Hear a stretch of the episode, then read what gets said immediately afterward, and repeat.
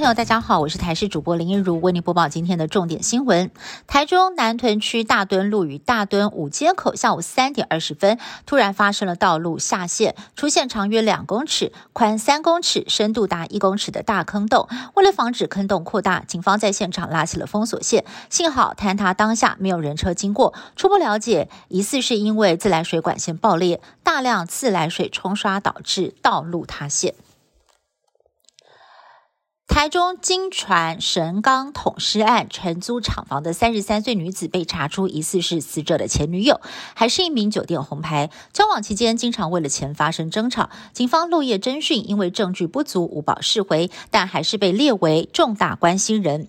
下午检察官再次传讯他，女子依旧坚称不知情，而死者的遗体上午进行相验，证实是一名年约四十多岁的男性，身高大约是一百六十三到一百七十公分之间，身穿。长袖长裤，戴着手表，背部有刺青，遗体完整，没有外伤。死者是否就是三年前失踪的陈姓男子？目前仍然得靠比对 DNA 检验当中。莫德纳跟 BNT 两家的 BA. 点五次世代疫苗紧急使用授权 EUA，首批六十万剂，十一月上旬就可以抵达台湾，估计十一月下旬就能够开放。作为追加剂接种，而 B A. 点五双价疫苗因为有相关临床试验资料，也放宽到可以给十二岁的青少年接种。另外，十八到四十九岁的民众如果不想要打 mRNA 疫苗，未来追加剂也可以直接选择单价疫苗。彰化素有“控肉饭天堂”的美名，其中下午三点钟才营业，被誉为彰化专有的梦幻下午茶。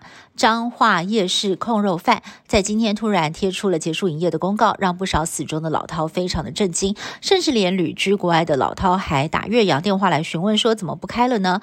老板说已经做了三十年，真的累了，而且自己两三年前也萌生退休之意，小孩也没有要接手，所以才下定决心要歇业。美国的其中选举将在不到两个星期之后登场，高通膨造成执政的民主党选情低迷，拜登总统的支持度跌到了百分之三十九，恐怕会丢掉参众两院的多数席次。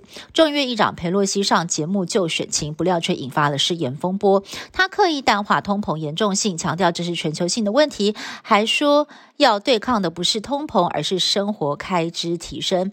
神逻辑遭轰是玩文字游戏，身价上亿台币的佩洛西。也被贴上了不知民间疾苦的标签。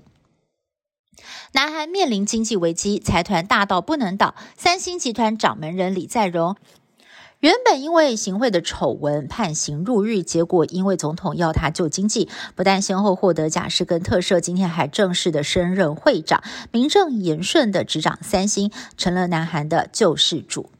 以上新闻是由台新闻部制作，感谢您的收听。更多新闻内容，请您持续锁定台视各节新闻以及台视新闻 YouTube 频道。